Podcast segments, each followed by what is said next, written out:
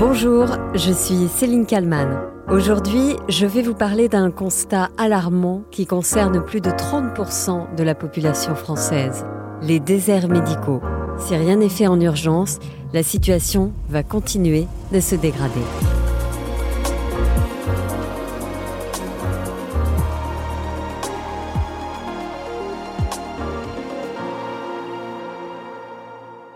Dans certains territoires, il faut parfois beaucoup de patience. De la patience pour réussir à décrocher un rendez-vous chez l'ophtalmologue, le dentiste ou même le pédiatre. Difficile d'imaginer devoir attendre pour faire soigner son enfant. Et pourtant, dans certaines villes, les parents n'ont pas le choix. Exemple très concret et récent à Montluçon.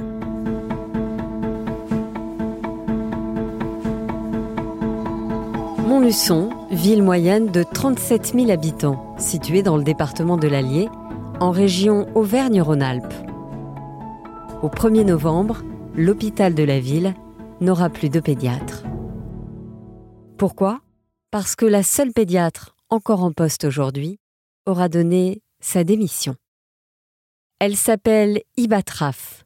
Elle a 31 ans. Sa décision est prise. Elle ne peut pas imaginer un seul instant vivre avec la mort d'un enfant sur la conscience.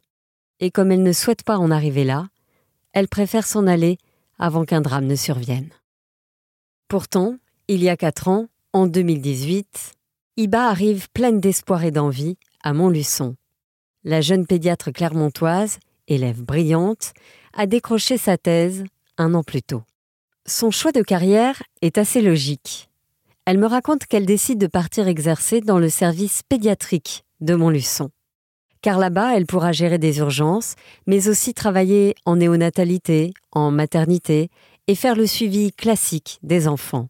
Bref, elle aura de l'expérience dans tous les domaines et c'est ce qu'elle veut. Iba rejoint donc une équipe de six personnes. Mais plus le temps passe et plus le service se réduit comme peau de chagrin. Au début, c'est génial, j'adore parce que justement j'ai cette polyvalence d'exercice que je que je recherchais.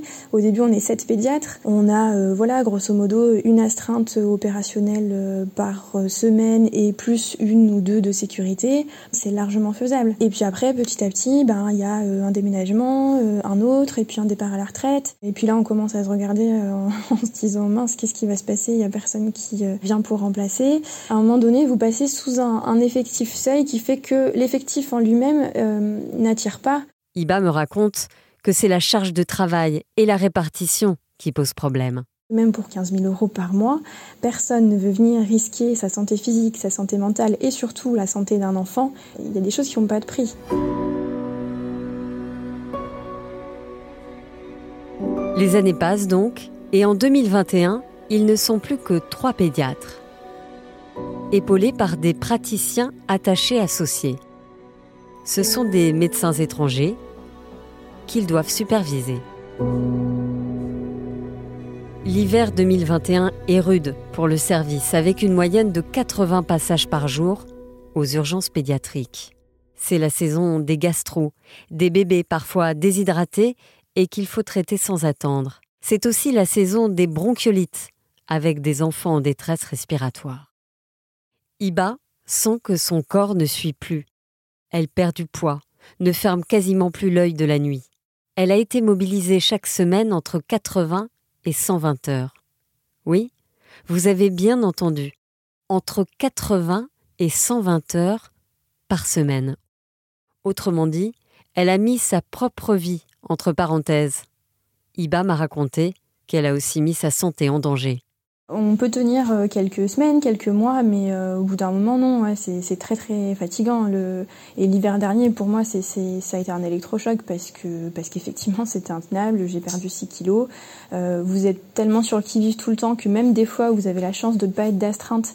En fait, vous vous réveillez par habitude la nuit pour vérifier que vous n'avez pas loupé un appel parce que c'est votre hantise. C'est un peu difficile psychologiquement. Mais Iba s'accroche. Elle tient pour ses patients, car elle sait que si elle s'arrête, le service de pédiatrie devra fermer. Et ça, elle ne peut pas l'envisager. Montluçon se trouve au cœur de déserts médicaux. Ce ne sont donc pas seulement les milliers d'enfants de la ville qui pourraient être impactés, mais beaucoup plus. Chaque année, ce sont près de 200 000 personnes qui se rendent dans ce centre hospitalier. L'hôpital de proximité est indispensable, notamment pour les familles qui n'ont pas de voiture et se déplacent en transport en commun. Iba comprend alors qu'elle doit se battre. En mai 2021, une grève est organisée par l'ensemble du personnel. Mais la situation ne change guère. Quelques mois plus tard, elle apprend que son ancienne chef de service jette l'éponge. Elle se met en disponibilité. Iba sait à ce moment-là qu'elle ne va plus tenir très longtemps. Elle prend la décision de laisser passer l'hiver et d'attendre le mois d'avril 2022 pour s'en aller. Je démissionne. Là, j'arrive plus en fait à, cautionner le, bah, le système de santé tel qu'il est et à être en phase avec lui. Donc euh, j'ai l'impression d'être complice en fait de quelque chose que je ne cautionne plus. Donc il faut vraiment que je fasse un break. Mais deux mois avant, elle réalise que son départ n'a pas du tout été anticipé. Quand elle partira, il n'y aura plus personne, plus de pédiatre pour les enfants. Pour moi, c'est une des choses les plus aberrantes, outre le fait qu'il y a encore des jours où même les urgences vitales ne sont pas euh, gérées. Un enfant, voilà, tel que celui que je viens d'examiner, qui vient pour une crise d'épilepsie un peu compliquée, ben il n'y a aucune compétence pédiatrique sur place pour s'en occuper. Iba finit par donner sa démission pour un départ fin octobre. Elle entre en contact avec le maire de Montluçon, qui l'aide à écrire des courriers au président de la République, au Premier ministre, au ministre de la Santé. Elle échange également à distance avec l'Agence régionale de santé, mais aucune solution n'est trouvée. Il y a beaucoup, beaucoup de sentiments. Je me sens surtout triste en fait, parce que je suis, navrée de la situation. J'ai pourtant essayé de, de l'éviter au maximum, euh, mais voilà, j'ai pas pu faire plus. Je me sens fatiguée physiquement et psychologiquement. Je me sens en colère euh, par rapport à, tout ce qui s'est passé, ce qui aurait pu être anticipé, ce qui a été euh, relaté euh, aux autorités de santé, mais qui, pour ma part en tout cas, n'a pas été entendu. J'écris aussi à la Fédération hospitalière de France, au président de région, à l'ordre des médecins. J'ai fait des signalements au procureur de la République, j'ai écrit à la préfète, et voilà, je n'ai pas eu de réponse. Quoi qu'il arrive, Iba finira sa garde du 31 octobre et dira au revoir à son service. Être médecin, ça a toujours été euh, un rêve, une vocation. Je reste en fait convaincue que j'exerce je, le plus beau métier du monde et j'ai envie de continuer là-dedans. Et j'espère un jour pouvoir revenir et travailler dans l'hôpital public parce que je crois au système, je crois euh, à cette idée d'hôpital public, à ses valeurs. Mais par contre, tout ce qu'il y a autour, euh, l'agencement, si vous voulez, l'organisation, elle est plus du tout en phase. Au 1er novembre, il n'y aura plus de pédiatre dans l'hôpital de Montluçon. Iba espère qu'elle reviendra un jour.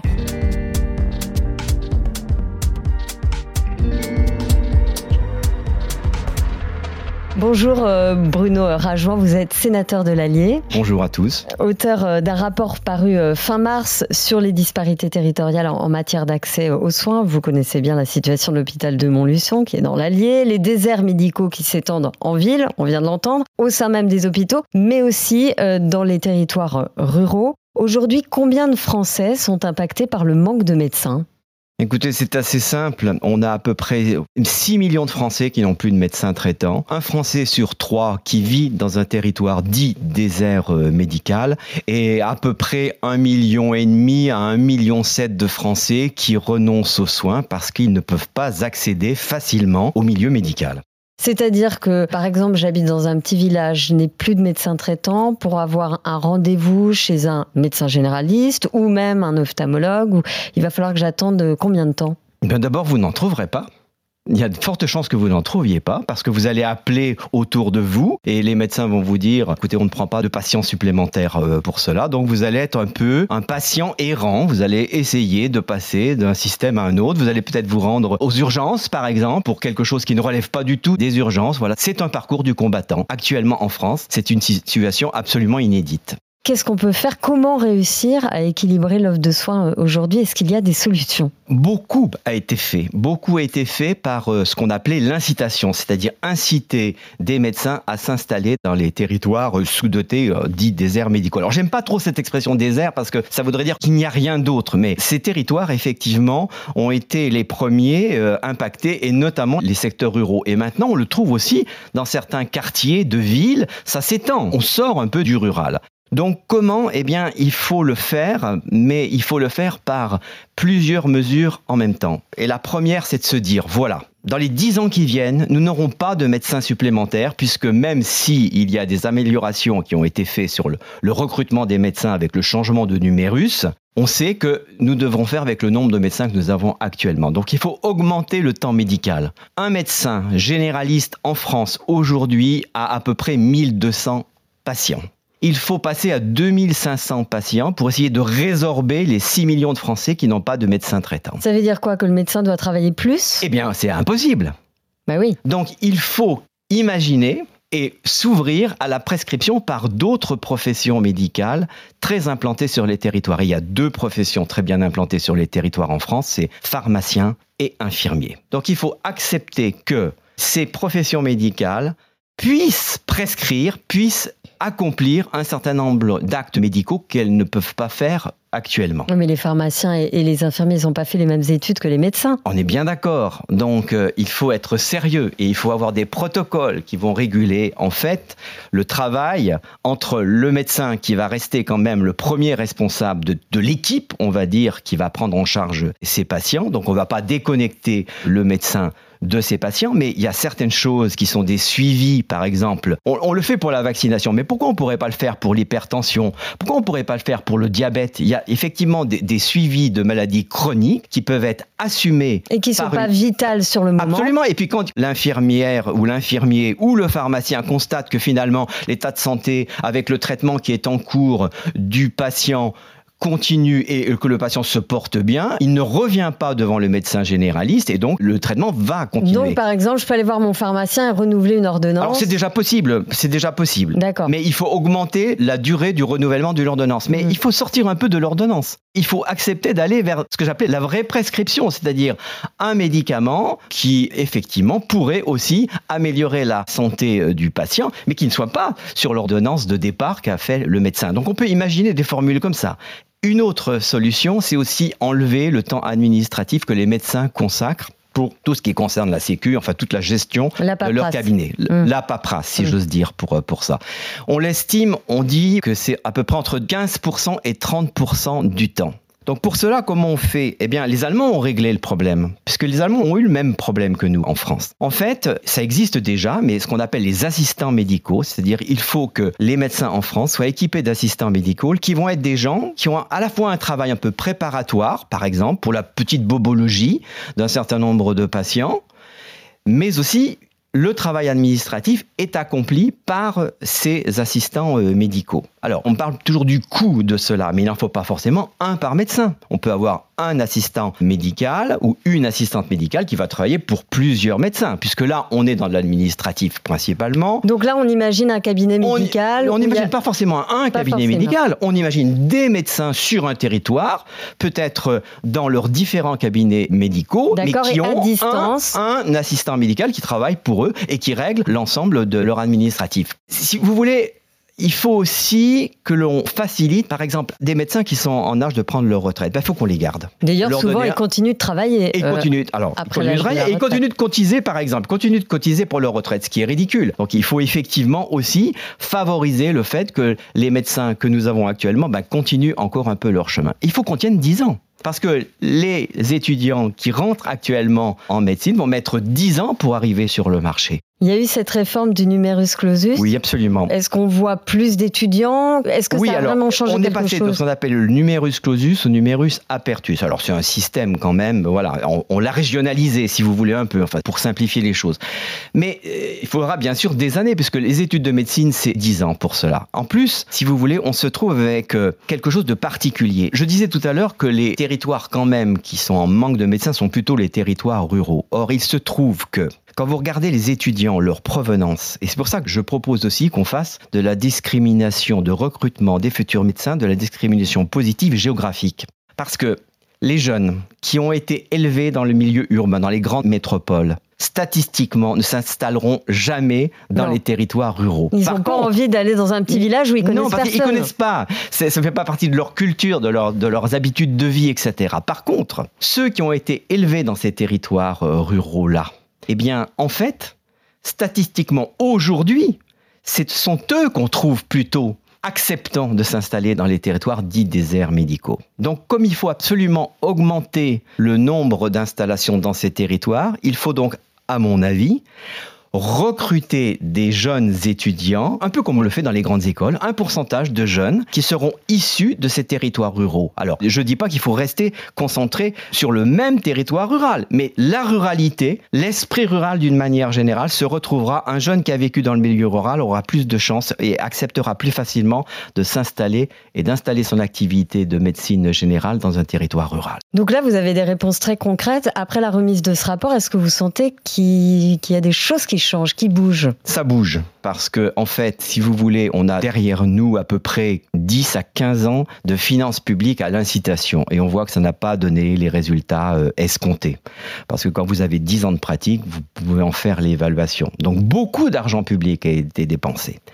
Mais il y a un tabou dans cette profession, c'est la liberté d'installation des médecins. Donc il faut aller un petit peu plus loin dans cette affaire-là, il faut être un peu plus directif, d'autant qu'il faut savoir aussi que on parle beaucoup des patients, mais il faut penser aux médecins de ces territoires. On estime que 45% des médecins généralistes sont en burn-out parce qu'ils ne peuvent plus assumer la tâche énorme. Donc il faut à la fois qu'on améliore la situation pour les patients avec les 6 millions dont on parlait tout à l'heure qui n'ont plus de médecins traitants, mais il faut aussi penser aux médecins existants et leur améliorer aussi leur euh, qualité de vie. C'est pour ça que globalement, il y a un travail Enfin, l'état d'esprit change parce que on est prêt à passer un cap, si vous voulez. Et, et, le cap que je propose, il est assez simple. Et se dire, on passe un peu à du directif, c'est-à-dire dans les territoires qui sont bien dotés on ne pourra s'installer comme médecin que si un médecin de la même spécialité quitte ce territoire ou prend sa retraite. Et on jouerait sur le conventionnement. Si on ne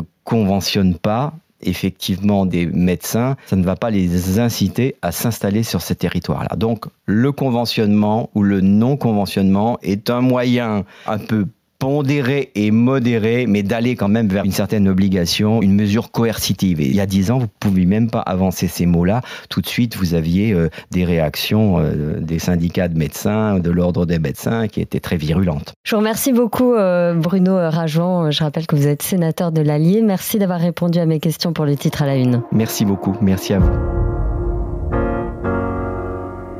N'oubliez pas de nous donner votre avis et partager ce podcast autour de vous. N'hésitez pas non plus euh, à m'écrire euh, si vous souhaitez que j'aborde un sujet d'actualité en particulier. J'espère euh, vous retrouver demain. Moi, je serai là tous les soirs du lundi au vendredi avec un nouveau titre à la une.